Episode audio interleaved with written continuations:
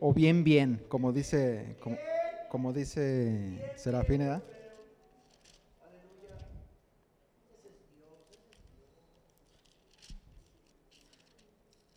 Pues yo estoy bien contento de estar nuevamente en este lugar santo con ustedes aquí en esta noche para hablar de la palabra de Dios. Dice Salmo 133, verso 1, dice, cuán bueno y delicioso es estar entre hermanos, juntos y en armonía, ¿verdad? Y es un grato sabor el convivir con ustedes. Es un sabor muy especial. Eh, de hecho, algunos nos hemos hecho a la tarea de, tener ya unos fines de semana conviviendo juntos y, y, pues nos la hemos pasado muy bien. Hace 15 días casi se juntó toda la iglesia, ¿verdad? Estuvo muy padre. Sí, hace ocho días, el domingo pasado también nos fuimos a León y, y éramos como más, más de 25 personas. Sí, es. Gorditas de puerco. ¿eh? sí, es, es, muy grato, la verdad. Hemos entendido que, que Jesucristo comía con sus discípulos y, y era donde más los lazos se unían, más se fortalecían. Y pues la invitación allí está, acérquense con, con quien quieran y, y pues si, si, ahí tienen este eventos, pues invítenos también. Nada más nos dicen qué llevamos o, de cómo va a ser la cooperacha y pues ya ahí estamos puestos también. que, hay que llevar algo. Usted nos ha enseñado de que hay que llevar algo, ¿verdad? No hay que llegar con las manos vacías, ¿verdad? Y es muy bonito, es muy bonito, la verdad, el convivir todos juntos y Dice, por eso dice este salmo, ¿verdad? El 133, verso 1. Otra, otra traducción dice, cuán bueno y agradable es. Y es, realmente es agradable, ¿verdad? Es agradable y, y es más, ahorita, más agradable, es, es, algo más especial todavía porque el convivir con ustedes y, y compartirles la palabra de Dios todavía es un toque especial todavía es un, toque más especial. Bueno, pues hace poco me acuerdo que mi esposa me hizo una pregunta, tiene como un mes y medio más o menos, y me, y me pregunta, ¿cómo sería tu vida sin Dios? Y por un momento me quedé pensativo y me vuelve a decir, ¿te imaginas cómo o dónde, dónde estarías? ¿Qué sería de tu vida? ¿Sabes cómo sería si no hubiera llegado Dios a tu vida? Me pregunta. Y le dije, yo le contesté, estábamos allá donde están ahorita mi amigo Isaías y Estela, estábamos ahí en la puerta y, y yo le dije, sí sé. Le dije, sí sé, porque por un sueño Dios me mostró estar entre la vida y la muerte. Dios me mostró de estar entre un valle de huesos secos a conocerlo y estar vivo. Y eso me hace pensar dos cosas. Uno, que Dios me ama. Y dos, que Dios nos puede hablar a través de los sueños y que están ahí esperando que les pongamos atención, un granito de mostaza, que creamos que nuestra fe puede sobrepasar toda situación, por más fuerte que sea. Cuando leo en la Biblia, sé muy bien lo que tengo planeado para ustedes, dice el Señor. Son planes para su bienestar, no para su mal. Son planes de darles un futuro y una esperanza. Eso me hace sentir confiado, seguro de lo que vaya a pasar y que tengo un Dios grande. Pero muchos, déjenme decirles que muchos a veces viven con miedos y dentro de lo que cabe pues es la naturaleza del hombre. Viven con miedos y inseguridad. Pero si Dios dice que tiene si Dios dice que tiene un plan para ti, tú debes entender y creer que así es, que sí lo tiene. No importa lo que estés viviendo, lo que tengas que pasar en un futuro.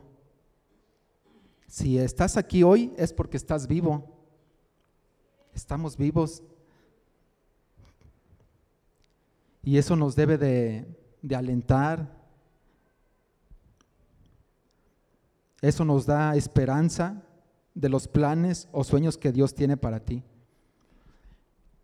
Y esta es la continuación del tema que les dio David hace, hace 15 días. ¿Quién vino hace 15 días? Levanten su mano. Ah, pues qué bueno, nos, nos vamos a conectar más rápido. Nos pidieron que habláramos de los sueños y hay que obedecer, hay que hacer caso.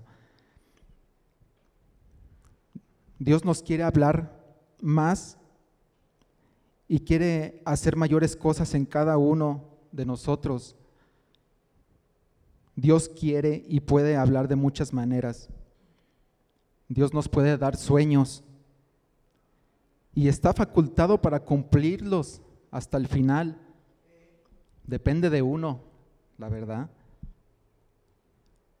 Él es el Dios de lo posible y de lo imposible. Pero lo que no nos revela son los procesos por los cuales vamos a pasar. Y he titulado este tema, ¿Cómo son los procesos de Dios en nuestra vida a través de los sueños? ¿Cómo los procesos nos van transformando?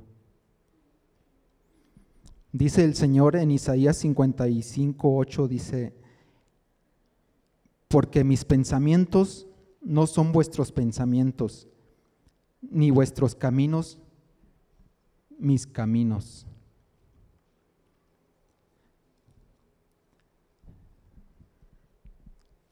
Hace 15 días yo escuchando la conferencia de David, la analizaba y, y habló un poquito de dos personajes de, Jacob y de José.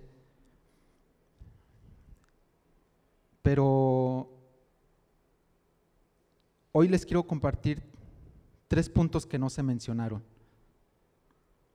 Y quiero hablarles de una de las historias más hermosas que hay en la Biblia.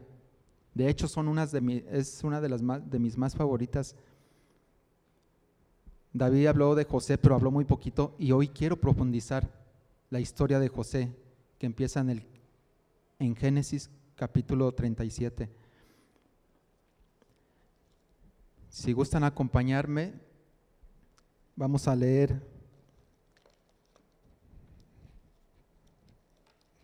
Génesis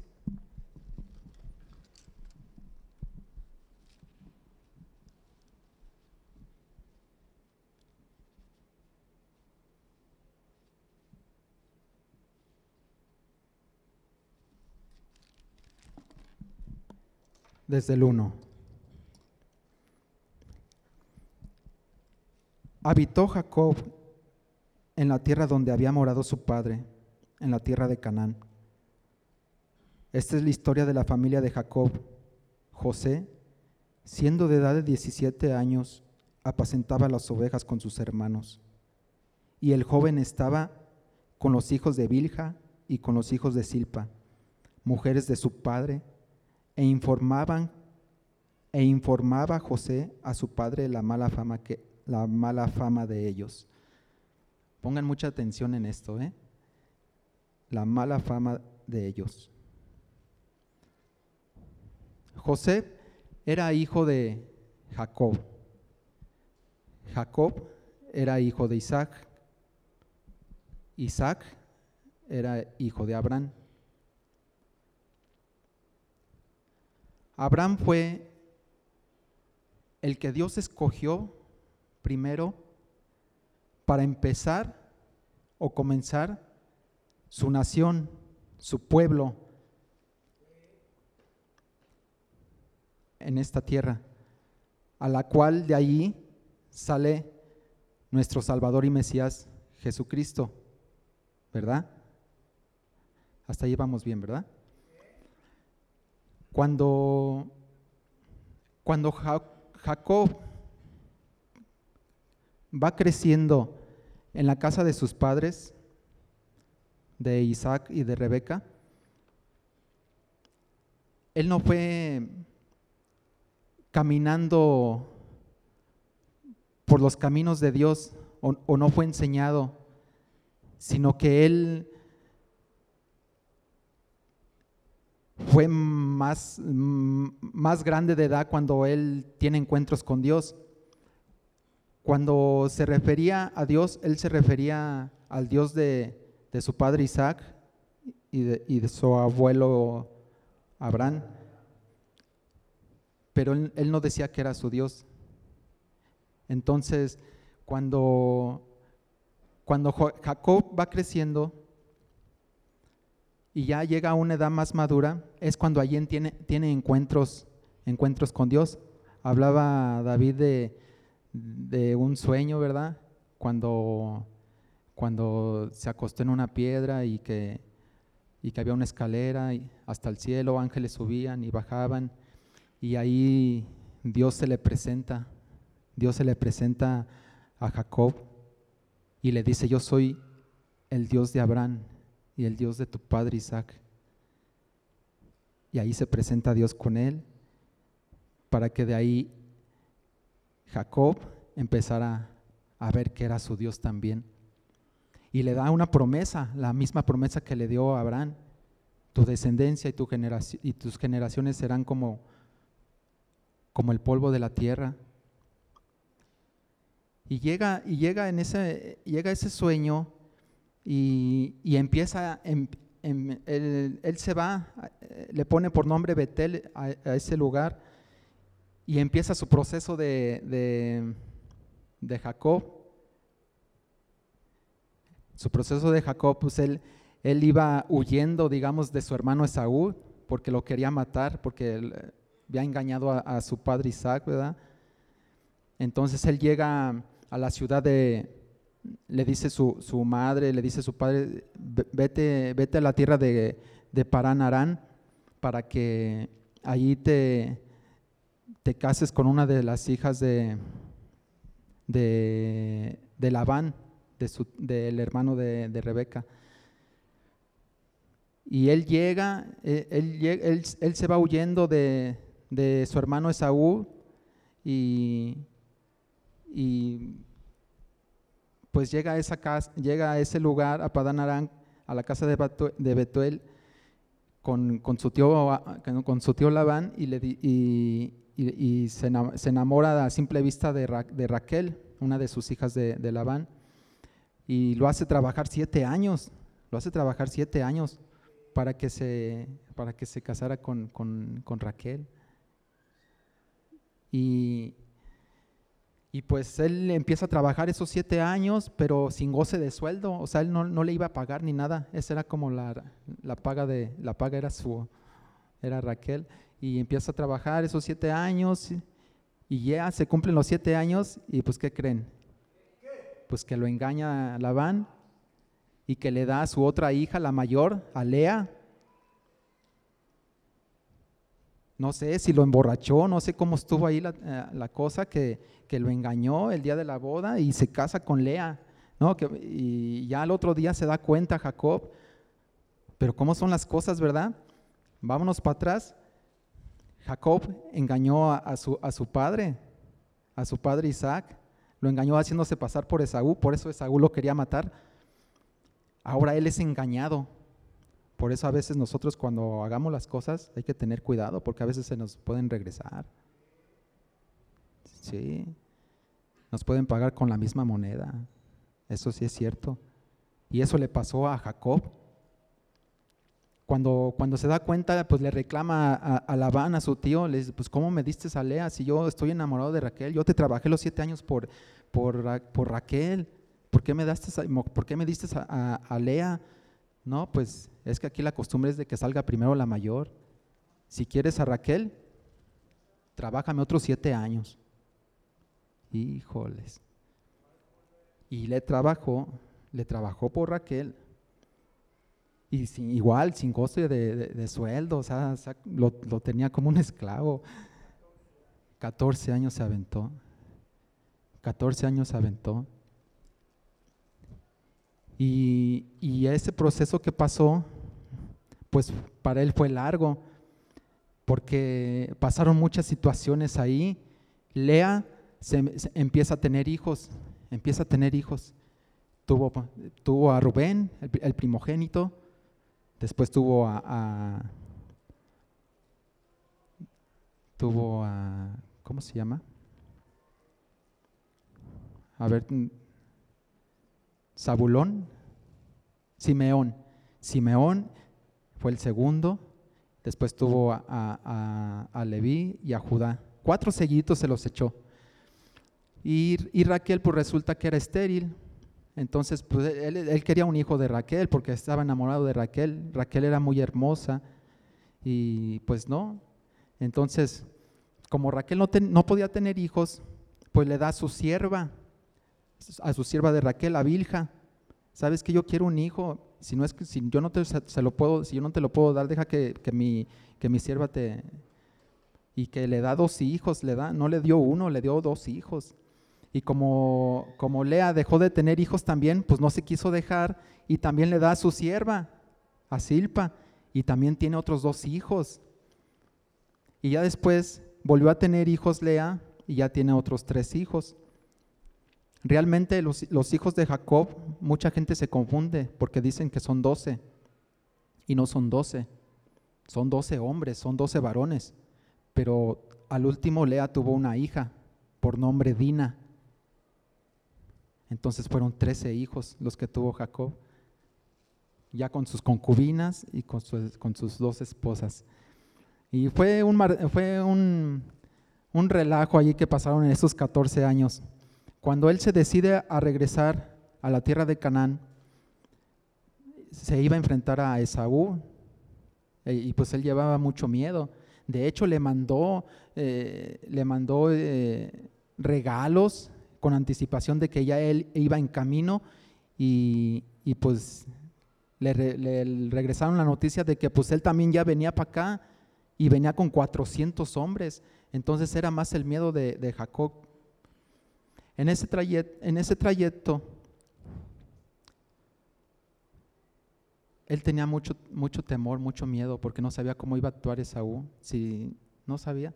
Y vuelve a tener un encuentro con Dios. Jacob en ese camino. Ahorita que no está el pastor, quiero aprovechar. Ven, ven Martín. Tú eres el actor principal de aquí de la casa. Ven Giovanni, pero quítate la gorra. Dice, dice la Biblia, eso está en Génesis 32, capítulo del capítulo 22 en adelante.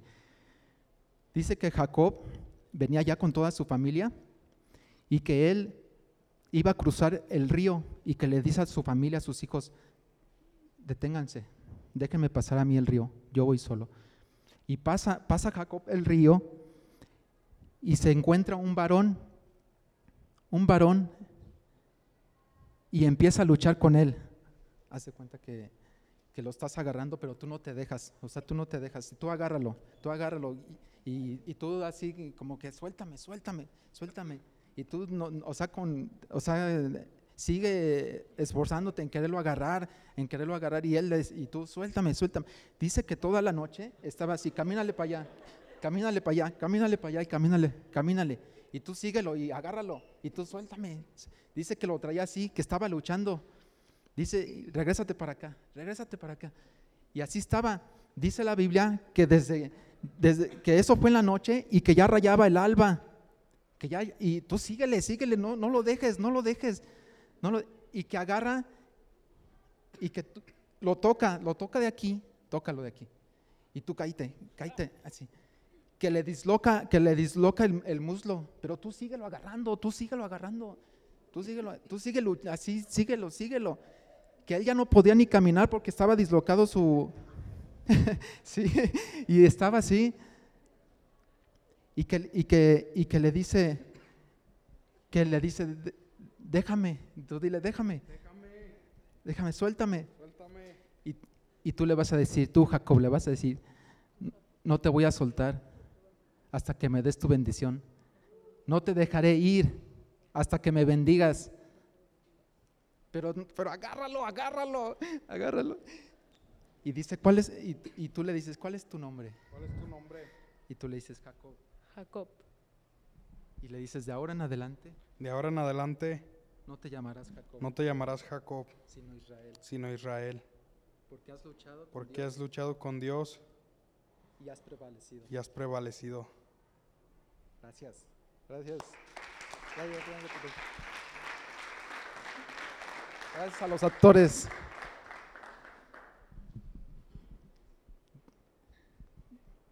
Cuando, cuando Jacob estaba luchando,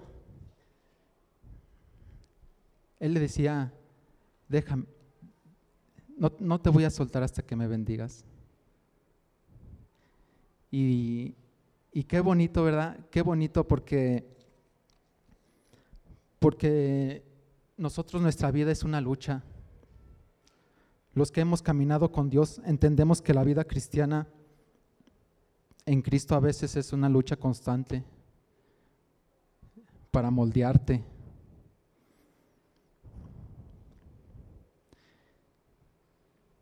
Nosotros no es, no es de, que, no es de, que, de que Dios sea malo y, Él nos quiera hacer daño, sino que nosotros tenemos que luchar con Dios para que, para que Dios nos transforme, para que Dios nos moldee. Él no quiere que seamos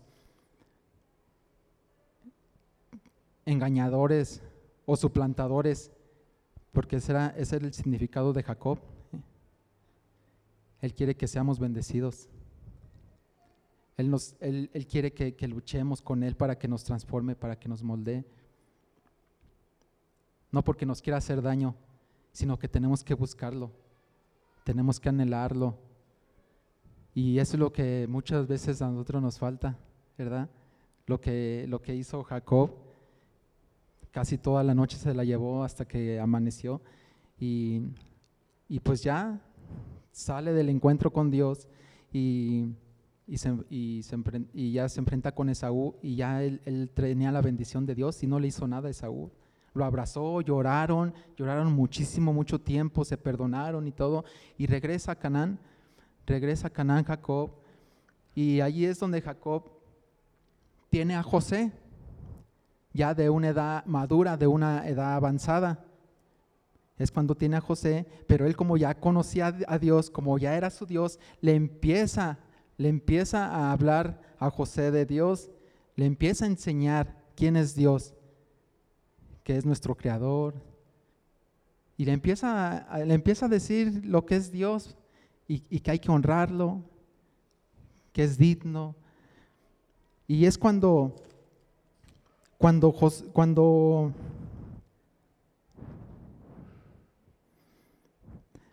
Cuando dice en el versículo 3 que él amaba Israel a José más que a todos sus hijos, porque lo había tenido en su vejez. Y le hizo una túnica de diversos colores. Entonces sus otros hijos, como quien dice, pues no, no, no eran tan buenos. De hecho, de hecho su, una, su hija, esta Dina, eh, fue abusada por, por, por Siquem y, uno, y dos de sus hermanos, Simeón y Leví, fue- fueron y mataron a toda la gente de puro coraje. Ya habían quedado en un acuerdo eh, Jacob con, con- el, con el hijo de Siquem, que era el rey de, de- de ese lugar, que después le, le puso por, por nombre Siquem ese lugar. Y ya habían quedado en un acuerdo que se iban a circuncidar para que, para que aceptaran a, a este muchacho con, con Dina. Y no, eh, ellos eran, eran de sangre fuerte y ellos mm, por su coraje, porque era su hermana y, abusa, y, y, pues sí, se metió con su hermana y todo. Ellos fueron en la noche cuando estaban débiles de la circuncisión, porque sí se circuncidaron y, y mataron a toda la gente, ellos dos. Entonces, Rubén, de hecho, Rubén se metió con, con la sierva de, mm, con esta Vilja, con la sierva de Raquel. Y, pues eso lo veía Jacob así como, como que pues sí, a la vez fue culpa de él, porque papá, mamá, abuelo, abuelita, pues tenemos la responsabilidad de enseñarlos a nuestros hijos a que conozcan de Dios, ¿verdad? Y a veces nosotros como familia no, no, no les enseñamos a nuestros hijos quién es Dios.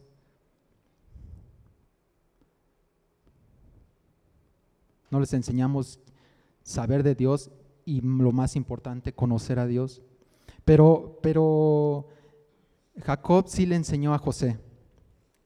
Y José era un muchachito de 17 años, era un muchachito de 17 años temeroso de Dios y conforme al corazón de Dios porque ya le había enseñado Jacob. Y dice que,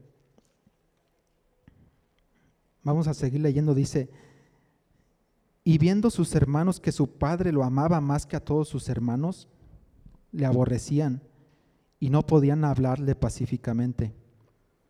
Y soñó José un sueño y lo contó a sus hermanos, y ellos llegaron a aborrecerle más todavía. Y él les dijo, oíd ahora este sueño que he soñado. He aquí que atábamos manojos en medio del campo, y he aquí que mi manojo se levantaba y estaba derecho, y que vuestros manojos estaban alrededor y se inclinaban al mío. Le respondieron sus hermanos, ¿reinarás tú sobre nosotros o señorarías sobre nosotros? Y le aborrecieron aún más a causa de sus sueños y sus palabras. Soñó aún otro sueño y lo contó a sus hermanos diciendo, he aquí que he soñado otro sueño. Y he aquí que el sol y la luna y once estrellas se inclinaban a mí. Y lo contó a su padre y a sus hermanos, y su padre le reprendió y le dijo, ¿qué sueño es este que soñaste? ¿Acaso vendremos yo y tú, yo y tu madre y tus hermanos a postrarnos en tierra ante ti? Imagínense sueños tan grandes que ofenden a la gente que te rodea, que irrita a la gente que te rodea. Dios nos da sueños, Dios no da sueños chiquitos, Dios da sueños tan grandes que llega a ofender a la gente que te rodea. Hay gente muy frustrada, hay gente enojada con la vida, porque también sus sueños pues no, no se les cumplen. Entonces un día le dijo, le dijo Jacob, Jacob, Jacob le dice a José, ve a ver cómo están tus hermanos y los rebaños, porque pues sabía que pues no se portaban tan bien, ¿verdad? Sus hijos.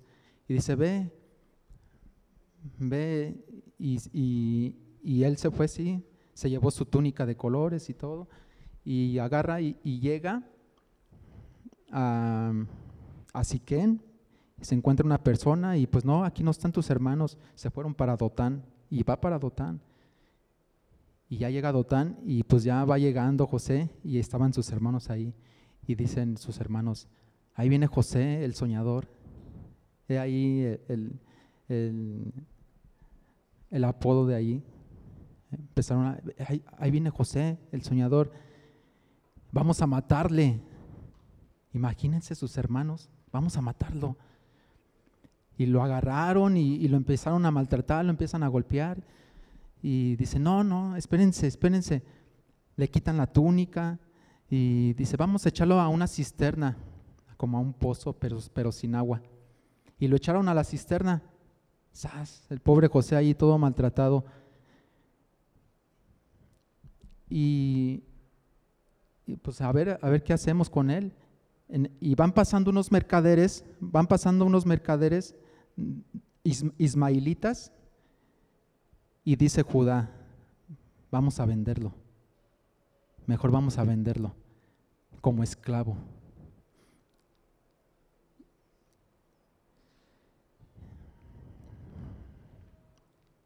Qué, qué triste, ¿verdad? Que, cómo siendo un joven, cómo empieza él a- a vivir tan su juventud, ¿verdad? Lo sacan, lo sacan de la cisterna y, y ya tratan con los ismaelitas, con los mercaderes y lo venden por 20 monedas de plata. Y lo llevan a Egipto. Déjame decirte una cosa. Yo no sé qué sueños te ha dado Dios, pero cuando tienes un gran sueño de Dios, vas a experimentar rechazo. La gente no va a creer en ti. Va a haber momentos donde tu familia te va a rechazar, te va a criticar. Pero cuando es un sueño de Dios, no hay familia, no hay obstáculo, no hay enemigo, no hay resistencia que pueda limitarte de los planes de Dios que tiene para ti. Tú necesitas seguir creyendo que Él te habló y que Él prometió y que Él lo va a cumplir. Y, Jo- y José es vendido y, llega a la tierra de Egipto. Egipto era la, digamos, la ciudad grande en ese tiempo, la más poderosa. Llega a, a Egipto y, y lo ponen en venta y lo compra nada más ni nada menos que Potifar. Potifar era una persona poderosa, era una persona importante, nada más y nada menos era el comandante, el capitán de la guardia del faraón de Egipto. Era un hombre importante, tenía muchas tierras, muchas propiedades y lo, y lo compra, lo compra Potifar y, em- y empieza él a trabajar ahí en su casa.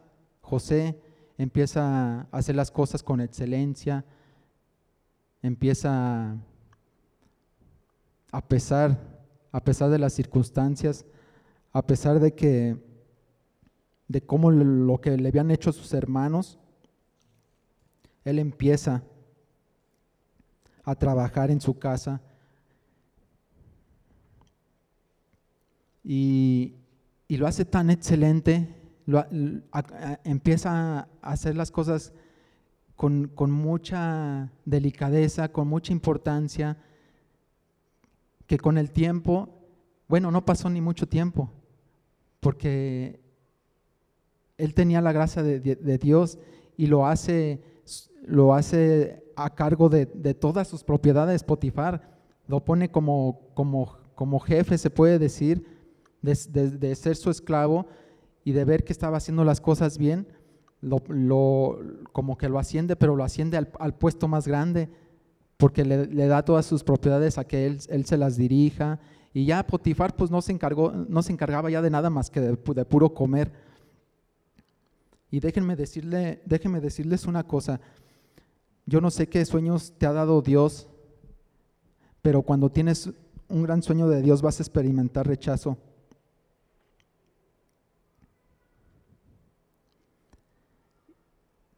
Pero él, a pesar de todo, pues él, él hacía lo que su corazón decía. Y es bien importante que nosotros tengamos esa mentalidad que a pesar de que estemos en circunstancias difíciles y complicadas, pues nosotros tengamos una, buena actitud, porque a veces por cosas difíciles no queremos, nos apagamos, nos desanimamos, no queremos hacer las cosas ya que tenemos que hacer bien y las hacemos hasta mal. O a veces te mandan a decir que hagas una cosa y no la haces, o, no, o, sí la haces, pero no la haces como debes de hacerla. Y, y- y no debes de pensar así, porque a su tiempo, si Dios tiene algo para ti, Dios te va Dios te va a levantar. Dios te va a levantar y va a cumplir el propósito que tiene para tu vida. Entonces, ya lo, lo- pone como, como su encargado, lo pone como, como, como a cargo de todas sus propiedades, de todo. Y pues un, pues él así, eh, en un día, digamos que conoce a la esposa de Potifar. La esposa de Potifar, mm, vamos a ponerle por nombre doña, doña Poti, porque no dice en la Biblia el nombre de, de ella. Vamos a ponerle, conoce a doña Poti. Y, y pues doña Poti pues era una, una, una, una, esposa joven. Y pues que le echa el ojo a, José porque José era, era, era atractivo. Ahí- en la Biblia dice que era, eh, era, era de muy buen, buen ver José. Y pues que le, que le, pues que le eche el ojo doña Poti a José y que empieza a echarle ahí los, pues ahí, ¿verdad? Y pues José, sí, le, o sea, estaba todos los días y, ay, pues ya era una obsesión, de hecho, que tenía por José. Y, y José le dijo, no voy a pecar ante Dios, ni voy a pecar ante mi amo, que me ha confiado su casa. O sea, él a pesar, a pesar, tenía, a pesar de todo, él tenía a Dios y respetaba a Dios. Él no sabía por qué estaba ahí, él no, él no sabía por qué sus hermanos lo le habían hecho todo lo que le hicieron, pero él tenía a Dios en su corazón.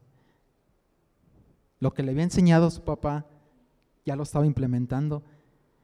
Y doña Poti, pues un día, dice la Biblia que, pues que lo jala, ¿verdad? Yo, yo creo que iba por, por el pasillo José y iba llegando a la recámara y yo creo que sale doña Poti que lo jala, ¿verdad? Y dice, vente para acá, vente para acá. Y pues él, pues se quiso zafar y todo. Y en, e- en esa, eh, forcejeando, pues se queda con una prenda doña Poti. Entonces, una mujer que es mm, rechazada, pues quién sabe que es peligrosa. Una, una, una, mujer que, que sí, que le hacen el desaire, ¿verdad? Es muy peligrosa. Y pues dice doña Poti, no, pues este me las va a pagar, este me las va a pagar. Este no me va, no se va a salir con la suya. Y pues que, que empieza a decir que pues que, abus- a- que llegan, llegan a la casa y empieza, empieza a decirles que pues que había abusado José de ella, cuando no era cierto. Híjoles. Y pues que lo meten a la cárcel, que lo meten a la cárcel. Pero José sabía algo. Punto número uno, para los que traen libreta, apúntenle. Los sueños de Dios se cumplen en la casa de Dios. No se van a cumplir en la cama de Doña Poti, donde hay ciertos placeres, ciertos éxitos, ciertos logros. Son sueños humanos, hechos realidad. Quizá incluso hay dinero, quizá hay cierta prosperidad, pero es un nivel humano. Lo haces a tu manera. Quizá lo haces con cosas chuecas o por motivaciones equivocadas. Quizá hay tentaciones a las que cedemos viviendo una vida limitada, una vida de escasez. Pero José sabía algo, que los sueños se cumplen en la casa de Dios, que los sueños se logran plantados en la casa de Dios. Dice Salmo 92, 12, 13. Como palmeras florecerán los justos, como cedros del Líbano crecen, plantados en la casa del Señor florecen en los atrios de nuestro Dios. ¿Qué significa? Que hay cierto suelo, hay cierta tierra en donde ciertos árboles crecen y los sueños de Dios no crecen en lugares de mediocridad. Los sueños de Dios no crecen en los lugares de placeres del mundo. No crecen en lugares de incredulidad. Y José se plantó y dijo, aunque es difícil, yo voy a honrar primero a Dios. Aunque es difícil, yo voy a orar, a mi Dios en esta situación. Voy a obedecer. Voy a poner en primer lugar a Dios. Voy a vivir con excelencia porque los sueños de Dios se cumplen en la casa de Dios. Denle un fuerte aplauso a Dios por eso. Déjenme decirles algo, déjenme decirles algo, iglesia.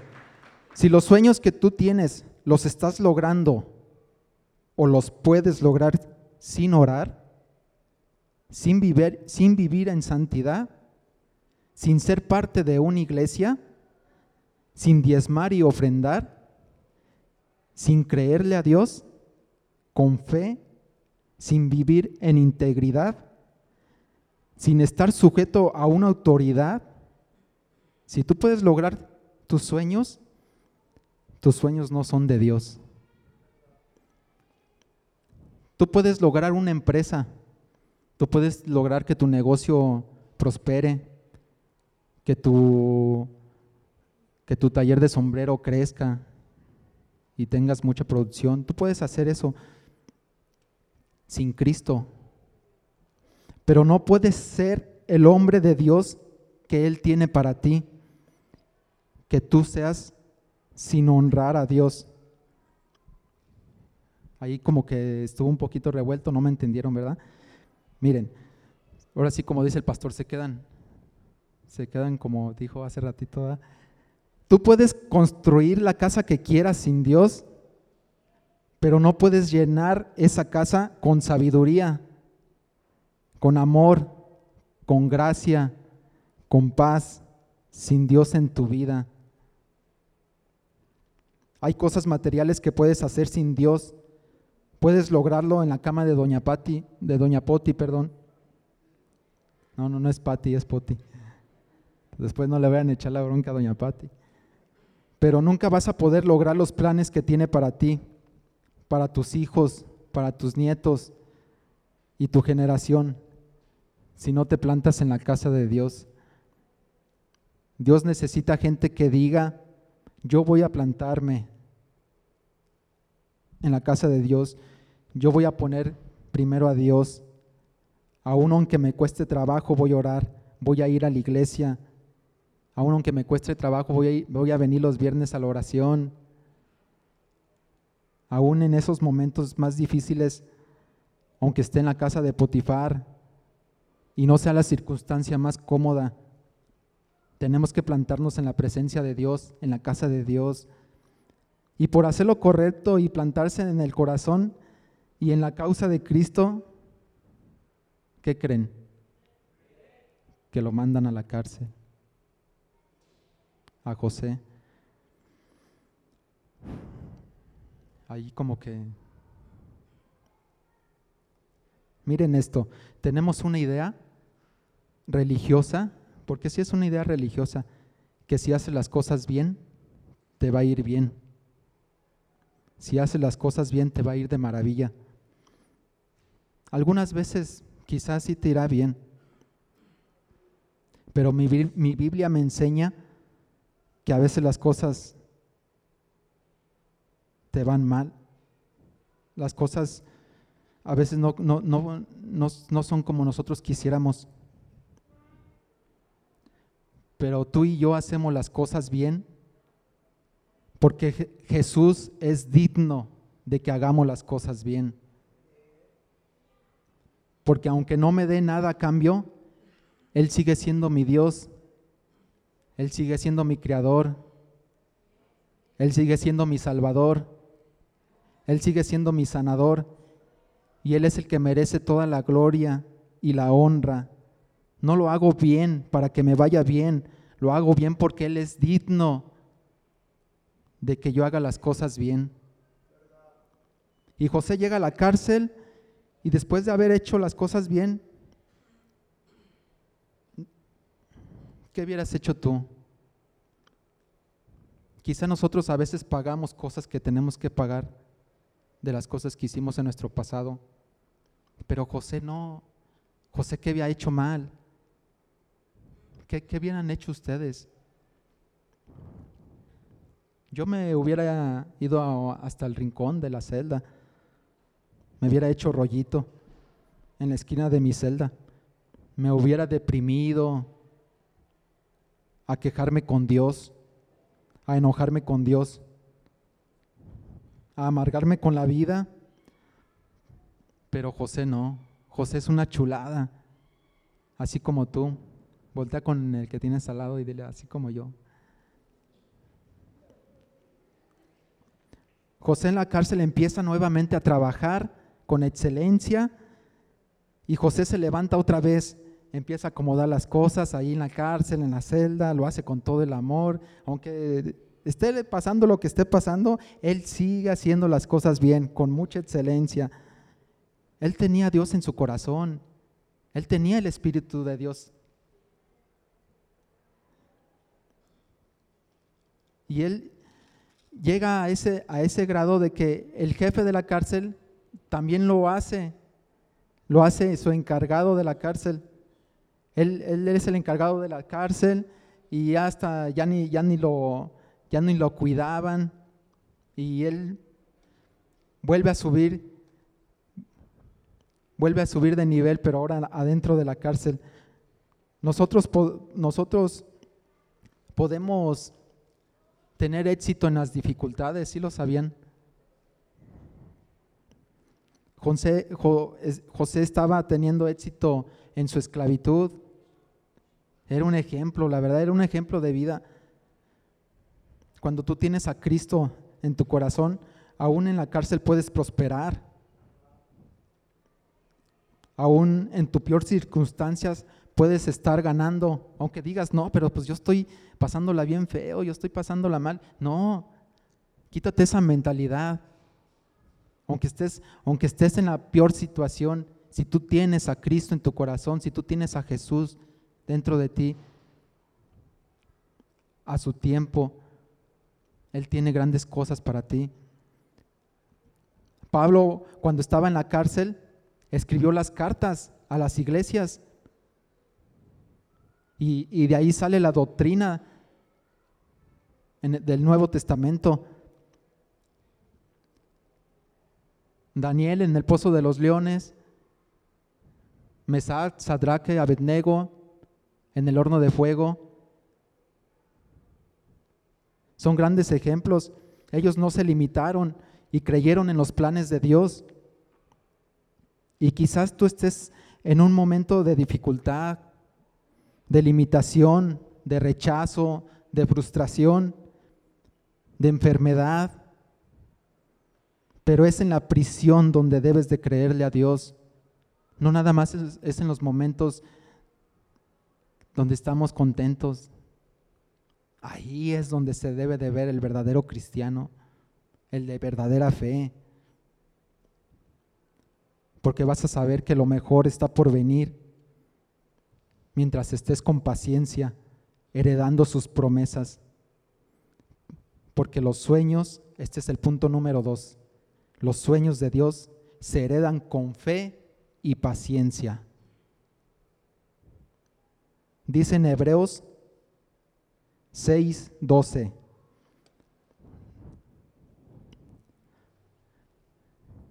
Dice, no sean perezosos, más bien imiten a quienes por su fe y paciencia heredan las promesas. ¿Por su qué? Por su fe y paciencia heredan las promesas. Y ahí está José, creyendo que lo mejor está por venir.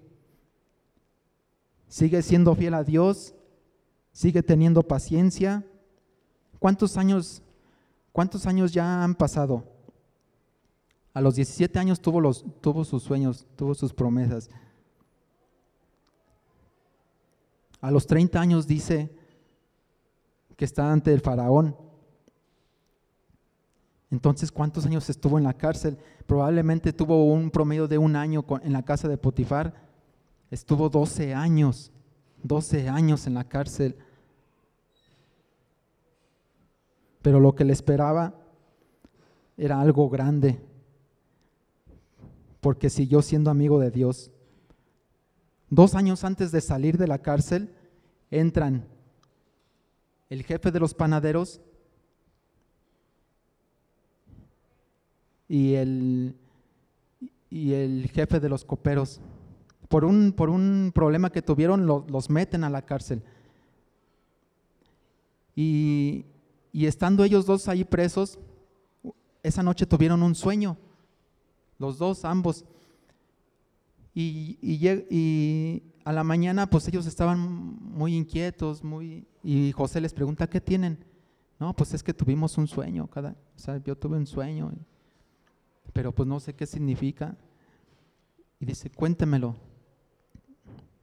Dios interpretará el sueño. José seguía siendo amigo de Dios. José era su amigo de Dios. Él nunca, nunca dejó, aunque estuviera en la cárcel, nunca dejó de apartarse de la presencia de Dios. Y Dios le da el don, el don de interpretación de sueños.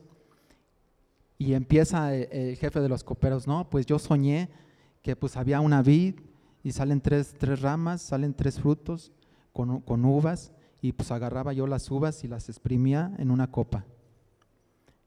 Y dice José, en tres días, los, tres, los tres racimos de uvas son tres días.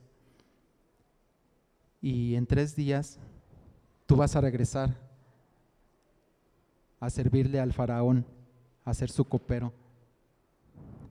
Y pues el otro pues escuchó que pues fue una noticia buena. Dice, no, pues a ver, eh, interprétame el mío también. No, pues ¿qué soñaste? No, pues yo soñé, yo soñé que llevaba tres canastas de pan en la cabeza y que la, canasta de hasta arriba se pararon unos pájaros y empezaron a comerse la, la comida. Y pues no sé qué significa. Y dice, en tres días a ti te van a colgar y las aves se van a comer tu cuerpo, se van a comer todo. No, pues se enojó, se enojó este y pues hasta lo maltrató y todo. Cuando, cuando José le dice al jefe de los coperos su sueño, que lo iban a reinstalar a, a su servicio, le dice, no, no te olvides de mí cuando estés con el faraón. Y pues, ¿qué creen? Pues que se le olvidó. ¿Cuántos amigos tenemos así? Que estamos en problemas y a veces se nos olvida ayudarlos.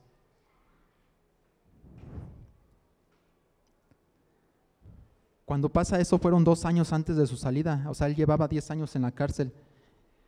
Todavía se esperó otros dos años, porque resulta que aunque, aunque nuestros amigos no nos ayuden, no tenemos que desanimarnos. No tenemos que desanimarnos. Los que pensamos que nos van a ayudar y si no nos ayudan, no hay que pensar eso. Porque si tú estás conectado con Dios, Dios va a poner las, las cosas para que a veces hasta sin tus amigos tú salgas adelante. Y, y, y José, pues se espera otros dos años ahí encerrado pero le tenía, algo grande a José Dios. El faraón ahora tiene un sueño.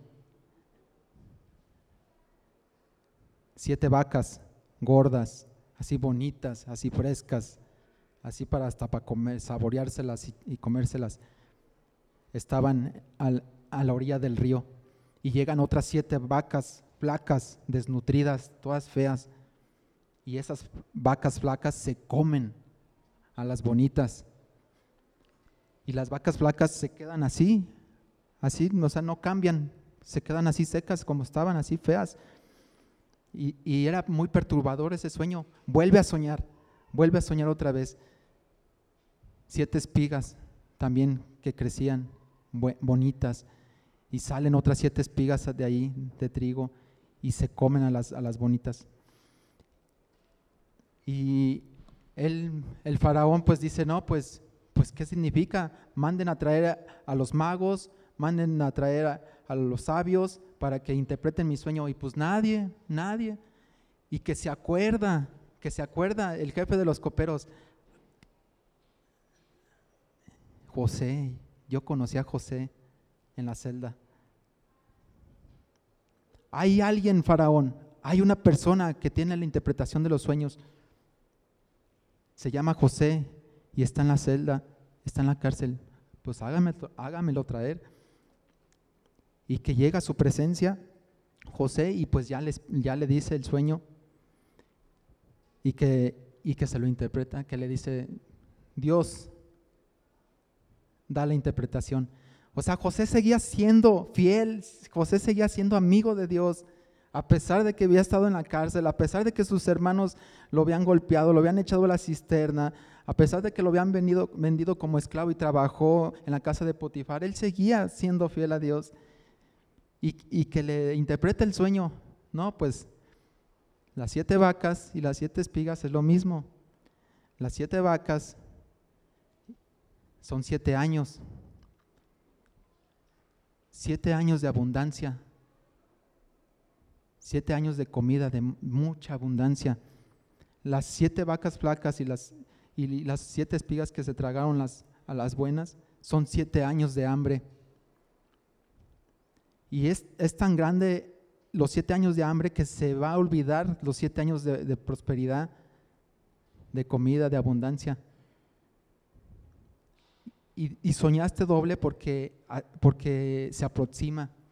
Y tienes tú que organizarte, tienes que poner un nombre que organice, que organice los siete años de, abundancia, que aparte la quinta parte de todo, para que cuando vengan los siete años de hambre, pues tengan alimento y no muera. Y se, queda, y se queda el faraón así como diciendo, sorprendido, se queda sorprendido el faraón. Y les dice a, su séquito de, de reino, les dice, ¿a quién más vamos a encontrar tan claramente lleno del Espíritu de Dios. No hay nadie más lleno del Espíritu Santo que este hombre. Y en un solo día, en un solo día, el faraón lo pone como su segundo más importante de toda la tierra de Egipto.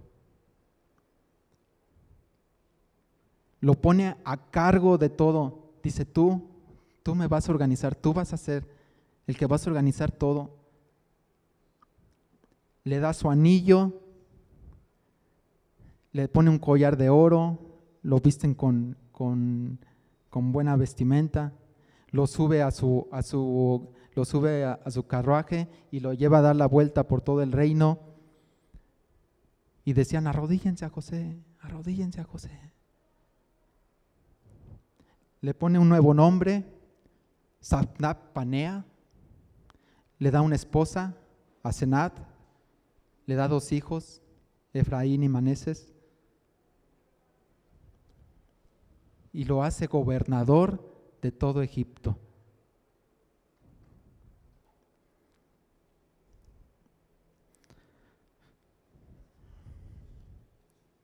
Pero ahí viene lo mejor ahí viene, es, eso no es lo mejor que lo haya puesto como gobernador. No sé si alguien me quiera apoyar en el piano, ¿será? ¿O tú, Omarcito?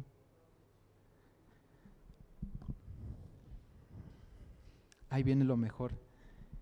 Ya que, ya que el faraón lo pone como gobernador, o sea, vean todo el proceso que llevaba, ¿eh? Desde que, desde que desde que Jacob lo manda a ver a sus hermanos, a Siquén y no estaban y se fue a Dotán y desde ahí, desde ahí empieza la travesía de José, porque ya, ya le había dado sus sueños. Entonces todo lo que pasó José, todo lo que vivió, él nunca dejó de creer en su Dios. En las dificultades, en los lugares, en la cárcel, seguía, seguía teniendo el Espíritu de Dios, seguía teniendo esa luz. Y, y era tan eficaz José como en la casa de Potifar, como en la cárcel y como ya como gobernador. Era tan eficaz.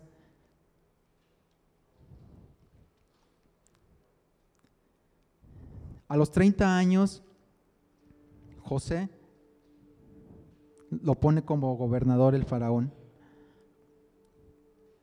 Pasan los siete años de abundancia.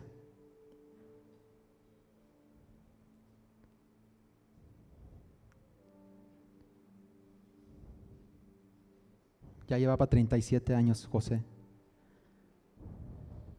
Y empieza el tiempo de escasez. Dos años dice la Biblia que dos años iban de hambre y llega hasta la casa de Jacob la hambre. Porque dice la Biblia que hubo hambre en todos los países.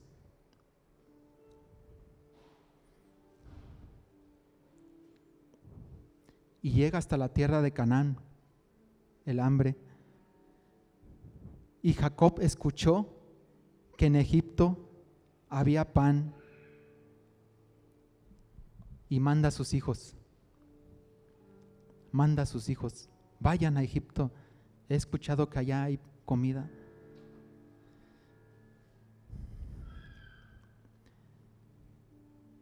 Su padre Jacob creía que estaba muerto José, porque eso le hicieron saber sus hijos.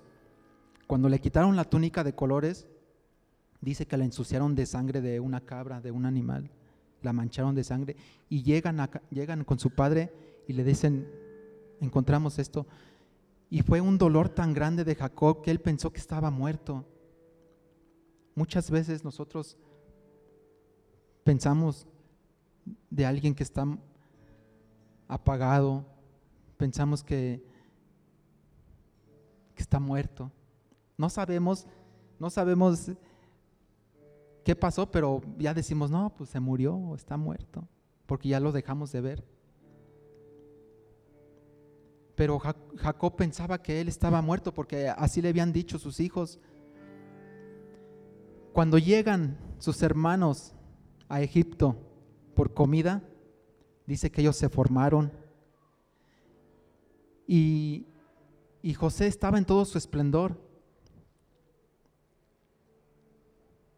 Un digno gobernador de Egipto, que llegan sus hermanos y que se postran ante José. José se acordó del sueño. Cuando sus hermanos se arrodillan ante José,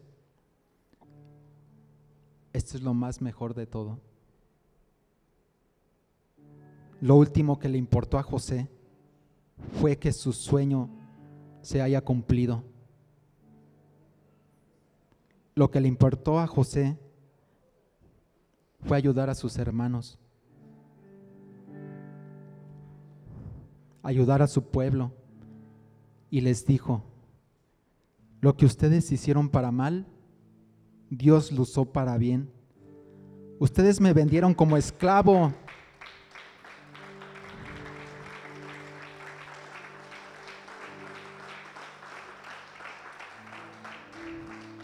Pero Dios me mandó a preparar el camino para ayudarlos y salvarles la vida.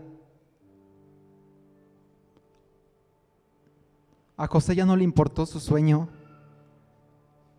Ahora el corazón de José es como el, el corazón de Cristo. Y este es el punto número tres y el último. Los sueños de Dios tienen la meta de hacerte más como Jesús.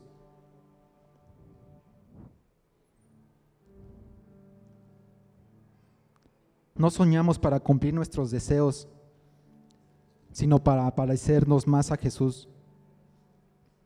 Soñar puede ser fácil, Pero soñar no cambia las vidas, no cambia las historias. Cualquier sueño que no tenga sacrificio, que no estés bien plantado, que no tengas fe y paciencia para aguantar tu proceso, es pura ilusión.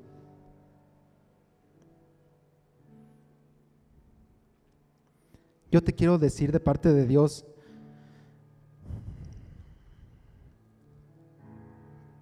que, habrá días buenos,